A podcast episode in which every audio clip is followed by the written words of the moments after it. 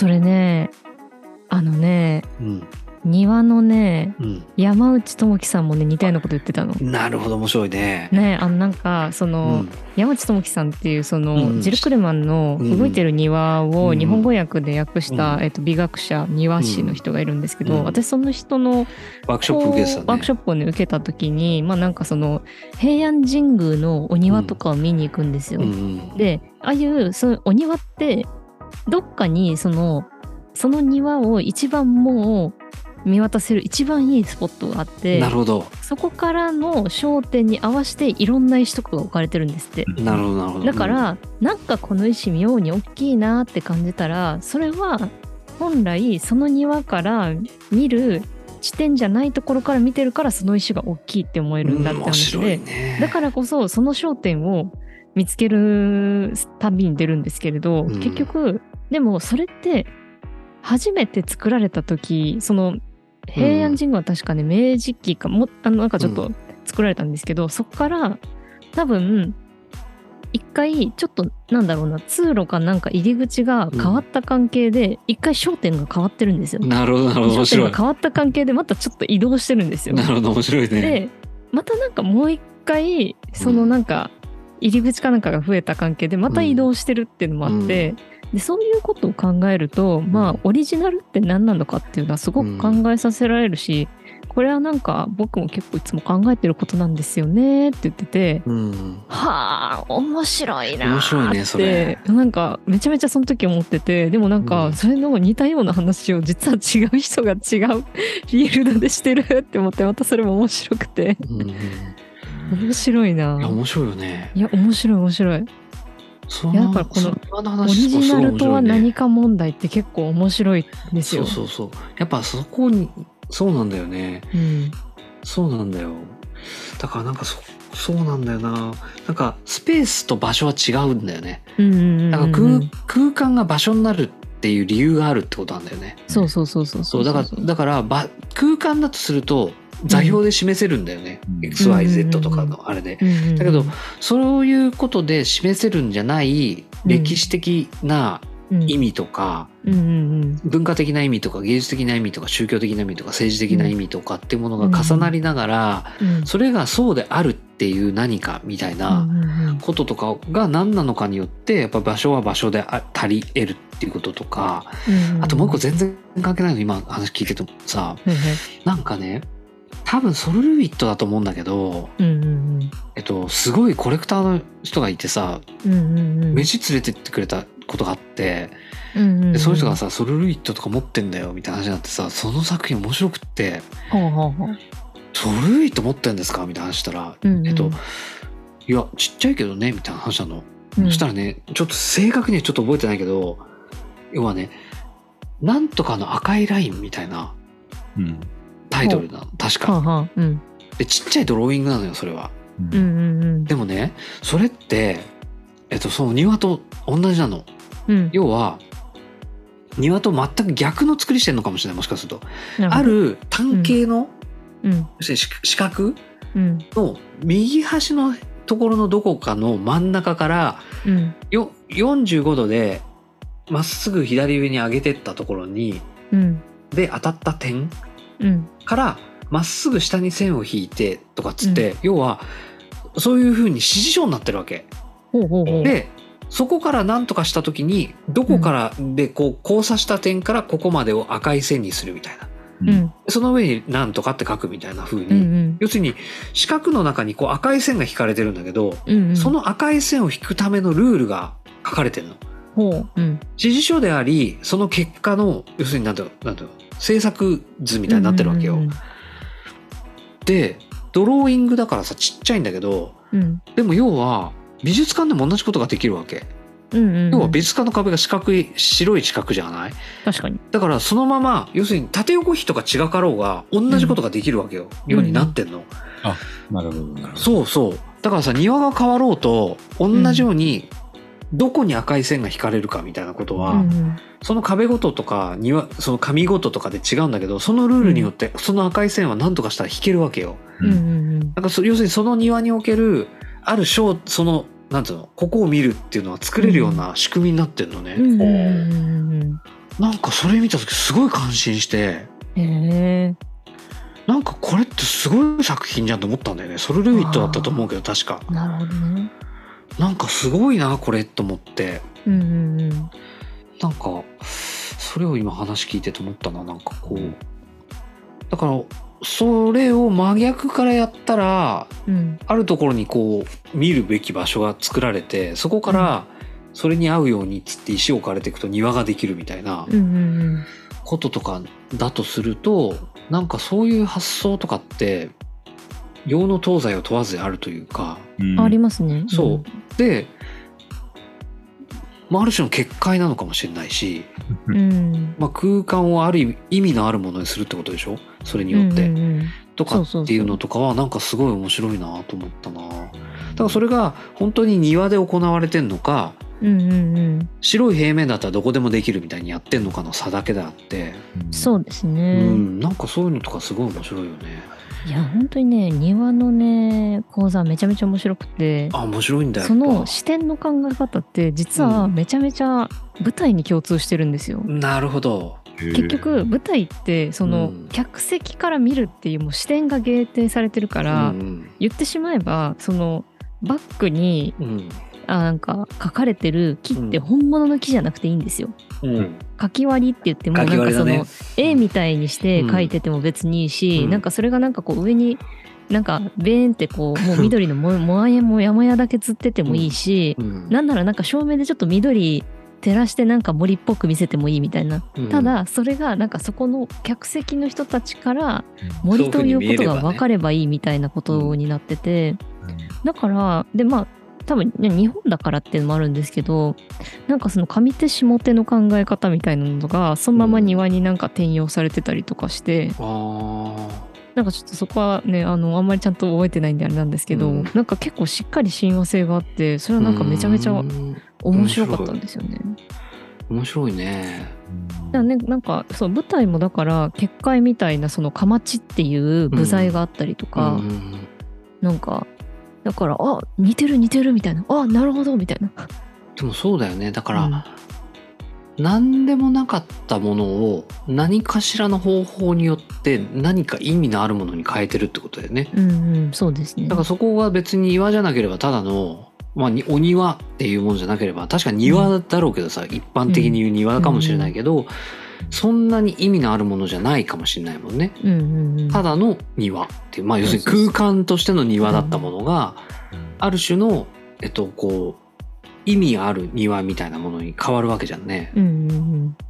だからさ仏像かなんかをさうん、対話型鑑賞ってなんかちょっと前が話したかもしれないけどさ対話型鑑賞、木星ってやつね。そうそう木木ね木。はい、木か。これって何だか分かりますかってみんな仏像って言ったんだけどさ。うん、まあ木よねって言ったんだよね。木なんだよ。よ要するにそういうふうにさ人間ってさそういう想像力でうん、何でもなかったものを何かにするんだよね。うんうんだからそれはレトリックであるかもしれないし、うんうん、フォームを作ることかもしれないし、うんうん、点と点をつないでイメージを作ることかもね。線にして、うんうんうんうん、それが平面を作り出してイメージを作ることかもしれないしとかって、うん。うんまあ何かを演じることかもしれないしね。うんうんうん。要するにそこにないものをあるかのように見せるというかさ、うんうんうんうん、みたいな想像力によってえっと意味とか価値とか文化みたいなものを作ってきたってことだよね。うんうんうん確か今にね。点と点と線の話で急に思い出したんですけど、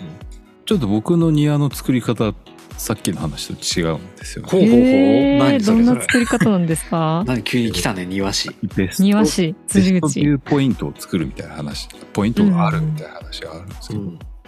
僕はベストビューポイントは設定しないというかへえ、うたくさんあると言った方がいいのかうん。まあいろいろな場所からの、えービューポイントで作るんですよ。作ってみる、ううんん。っていうのはあの、うんベストポイントを作っちゃうとうん。まあ例えばそこにでっかい石を置けば、まあ、うん。座るじゃないですか、うんうん。座るとそこがベストビューポイントにどうしてもならざるを得ないんですけどうんうんベストビューポイントを設定しないで、まあ、結構いろんな場所からこう庭を、まあ、石を置くとき見るんですよね。うん。うん。あちこちあちこちもうめちゃくちゃ移動しながらこっちから見たらどうだろう、あっちから見たらどうだろうと。そうするとあの石の後ろに隠れていた植物が別のうん石と関係性を持ち出すんですよねやっぱり、うん。うん。うんうんベストビューポイントだと石の後ろに隠れている植物は関係ないんですよ。うん。なるほどね。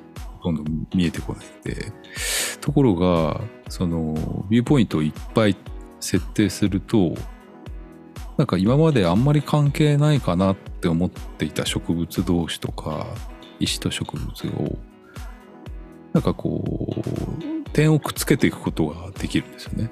うん。新しい線を作っていくことができるというか、うん。結びつけ結びつきを作っていくのがめちゃめちゃ僕はいいなと思っていて。確かにね、それはいいです。うん確かにね。一点投資分それは、うんうんうん。ちょっと、あごめんなさい、どうぞ。一点投資にしちゃうと僕は面白くないなと思ってて、うんうんだからリビングから見えるベストうん。ポインの庭を作るじゃなくて、うんまあ、庭の中に入ってあちこちに自分が動いた時に面白く見える見え方っていうのをやっぱ大切にして、なるほどね。うんするとなんかこう、ん。今まであんまりこう重要視していなかった植物とかうんうん。あの周りにある石だとかうんどんどんどんどんくっついてくるんですよね。うんうん。なんか新しい関係性をどんどんどんどん結ん結んでいくんでなんか見え方がどんどんどんどん増えていくというか、うん。なんか一つじゃないのがやっぱり面白いかなって思ってますね。なるほどね。うん。それそれさすごいいいなと思うんですけどなんか現代的だし。うん。俺なんかこうさそれってすごいえっと現代、まあ、特に今の若い子たちって要するに割とそのなんかモダニズムとかさそうなんかこういある何かを固定するみたいなさ、うん。はい。ことに対してのさこうに対してのうん。別に本人たちはアンチテーゼって思ってるわけとかカウンターって思ってるわけじゃなく結構そういうふうに表現するとこあると思うのね。だけどさじゃあさ極論俺すごいそこでさうん。いいな。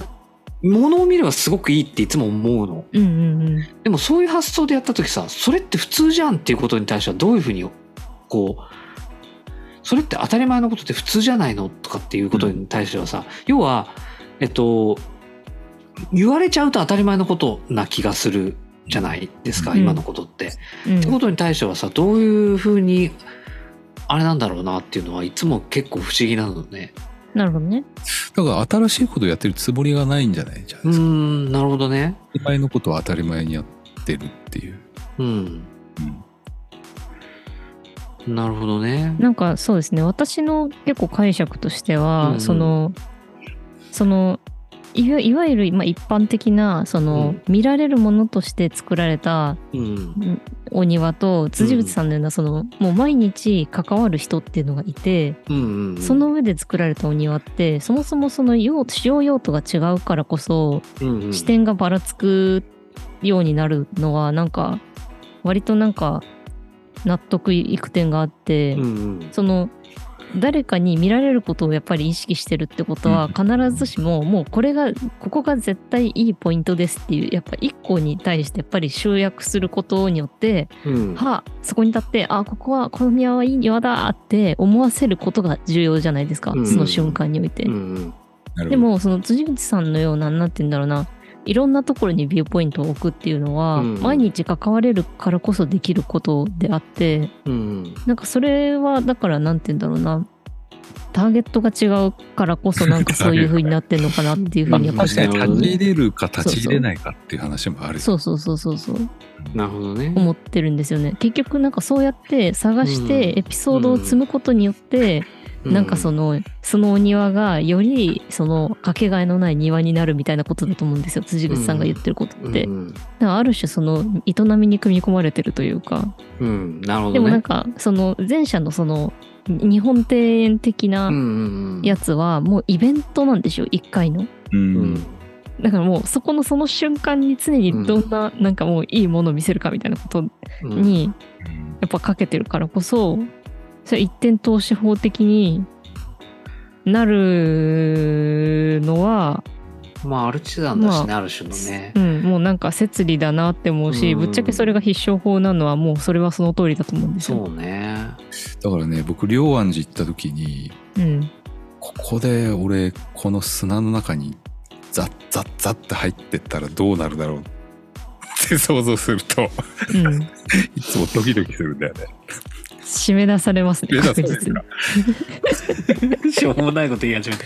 なんか新しいものが見えるんじゃないかみたいなするんだけどちょっとその必勝法から外れてるからな。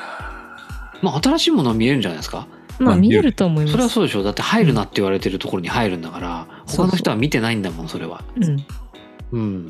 逆から見たらどうなるんだろうとかうん。建物側を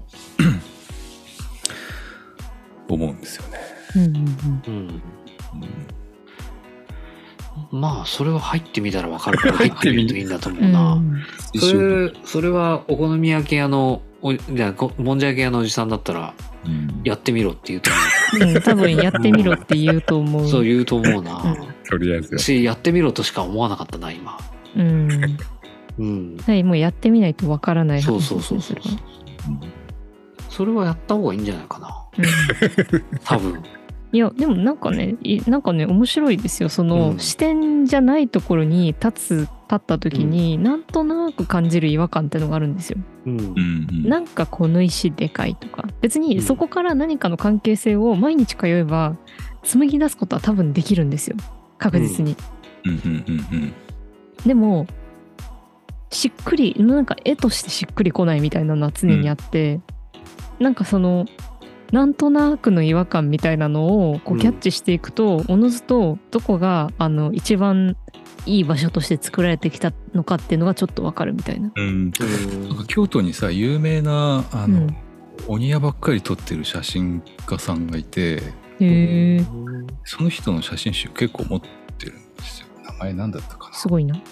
それがねやっぱりどっからどう見てもベストビューポイントなんだよね、あそれはだから写真家としては優秀ってことなんじゃないですか？まあ、テクニック的には多うんう分ん。優秀なんでしょうね、必勝法なんでしょうね、うんうんうん。なんかそういう見方もすごいなって思う時もある。うんうんそう山内さんのワークショップではそれをみんなで探すっていうことをやってた。なるほど なんかここは違いますね。ここかもしれません。あでもここは入れないので、この草の茂みから見てみましょう。うおーとかってみんなで言ってた。あの すごい変な団体だった。ね。うん。すごいね、変な団体だったけど面白かった。うんそれとビューポイントがをたくさん作るか一つかっていうのは別にどっちでもいいことだもんね。うんうんうんうんうんうん。それは、えっと、作り方だけの問題であってうん一個ベストビューポイントが1個しかない庭だろうがたくさんある庭だろうが同じように楽しめるよね。うんそうそうそうそう。うんそれを探すっていうことが面白い、うんそっちだよ。ねうん重要なのは。そうそう。そうだよね。だから別にその有名な写真家が誰かは知らんけど、それ大してすごくないよね。だってビューポイントここですって教わったところにカメラ置きゃいいだけのことだもんね。まあ確かに。それ全然すごくないよね別に。うん。まあ探したんだったらすごいと思いますけどうね。ん。でも有名な庭なんでしょそれうん。辻口さんの庭からベストビューポイントを見つけてたらすごいけど、あまあまあまあ、うん。だって往々にしてここが一番いいんですっていうのは言われてるところを取ってるだけでしょそれね、うん。なんかあの個人宅の坪庭を取ってるんですよね。壺庭ってなんですか？坪庭って建物に囲まれたああ。赤庭みたいなうん。だから有名な龍安寺の庭とかじゃないんですようね、んそうするとそれがベストビューポイントかどうかわかんないですよね。うんわかんないんですけどまあそのアングルを見るとまあいわゆる整ったアングルにはなってるんですよね本当かな？それは実際行ったらどうかわかんないですよ。一体どう言ったらどうかわかんないめちゃめちゃおもろい。うん。それだって辻口さんの庭でだってそれしたらあるってことだもん、きっと。うん確かに。うん。本人ないっつっててもさ、あるってことだもん、きっとう。んうん。多分ね。うん。探されちゃうよ、探されちゃう。ベストビューポイント、その人には。うんそのカメラが本当すごいならね。うん。そうすると作ってる人の思いはどうでもいいってことよねなるほどね。でもねそういう人ビューポイントをたくさんにしするって言いながらやってようがベストビューポイントをを作ろうと思って作ってようが見つけられちゃうんだったら、うんどっちでもいいってことですよね。ああなるほどなるほど、ううんん、うん多分うんそう。まあそれはアートっぽいですけどね。うんうん。すまあでもカーニータ・ヘイファーはそうやって撮ってるからね。うん。多分別にベストビューポイントではないんだろう。なんてもともと考えて作られた建物じゃないけどやっぱ見つけられちゃってるなっていうのは見るとうん。うん確かに思うから。うんうんうんそれは確かにそういうことなのかもしれない。でも本当にそこがベストビューポイントか分かんないなとは思いますけどね見てても、まあ確かに。それはそうですね。うん、ベストかな？他にもあるかもしれないけど、うん行ってないから何とも言えないと思う。うんうん見たら違うんだろうなと思うっていうしか言えないっていうか、うんうんうん。うん。なるほどね。そうか庭ね。うん。いや。うん。そうね。このワークショップ本当面白かったんですよね。うん。なんかもういろんなエピソードをね今どんどん思い出してきててちょっと一人で面白くなってるんですけど、ね、なんかそれこそその坪庭を見てた時も、なんかもう全然話脱線するんですけど、うん。なんかその前の日の晩に私たまたま京都行ってたんですよ。で、うん。夜その友達の家で飲んでた帰りに、なんかそのまあ古民家風なうん。お家の前を通ったんですよ。その時に、なんか多分坪庭らしきと坪庭ってなんか上がちょっと空いてるじゃないですか。うん。上がちょっと空いてるんですよ。うん。でその上のところでうん。パソコンを開いてる人間がおったんですよ。うん。でえなんかこんな夜の時間にうん。パソコンかなんかそれこそブルーライトに当たってる人間の顔が見えてあなんか、こんなところに人間って立てるんだへーって思って見てたんですよ。うん。で次の日その山地さんのお庭のワークショップで坪庭見てうんそのなんかその坪庭って本当に人間立てたのかなって思ってこうじわじわ見てて。うん。でもどう考えてもやっぱ立つその足がかり的なの建物の構造的にないんですよ柱とかが。あ同じとこだの？それ夜見た時と月の人。いや同じところじゃないんですけどほぼその作り方が同じだから、うんなんかなんでなんだろうって思ってまじまじ見たんですけどなくて、で山内さんに「何見てるの?」って言われて「いや昨日なんかその坪庭のこの上から人がぴょこって顔出してるの見えて」っつったら「それお化けじゃない?」って言われて今時のあれはあれなんだね。夜にズームやるんだね。そう夜にそう坪庭のなんか上からひょこっと顔出してなんかパソコン開いてる人がいたんですっつったら「それは多分お化けじゃないかな」って言って現代的なって言われて、なるほどね。うん、やっぱあれだね歴史ある場所だとそういうのがね、そうそう歴史ある場所だとなんかそういうことが起こるんだなっていう話ですね。そっ。かそっか。何の話をしてるんだかって話ですけどね。あれ今日は何の話だったんだっけかな。今日でもなんか喋ってきたらあのテーマが決まるっつったけ？どこれ何の話だったんだろう？あでも私個人的に思うのは、うん。なんかその知知識を手段にすることについてなんじゃないかって思ってて、知識を手段にすること結局なんか庭とかも割とそういう感じから脱線してそこまで来てる気がなるほどしてて、ね。知識を手段にね。うんそうだねでも。うん。うん。面白いけどなやっぱ知識。い知識や知識を手段にした時に面白いよね。うん、いや違うんだな。手段になってるってことに気づいた時かな。なんかそうそのパッてこうこれだって世界が開けた瞬間にその面白さが初めてわかるんですよ。う確かに、なんか、うん、そうね。でも確かにそれはそうだわ。うん、そうなんだよね。夜な夜な道を歩いててあーなんか、どこどこの脚本で書いててすなんかあの役者がこう言ったセリフってこういう世界なのかなって分かった瞬間に涙が出るみたいな、そういうことなんだと思うんですよ。うんロマンチックなこと言いますね 随分となかなかいやでもなんかそれぐらい感動するものだと思うんですよ。うん身振り試練だ。そうそうんう。なんかね、身振り試練でね、主人公がすごい合図の方に帰りたいなーってずっと言ってるんですよ。うんうん。で、なんで合図の方に帰りたいなーって思ってんのかなーってずっと思ってて、まあそれはあの田舎が恋しいからなんですけど、うん。その世界観ってどんなものなのかなってあんまり分かってなかったんですけど、うんうんなんか庭仕事してる時にそれがスッてはーって分かって、うんうん。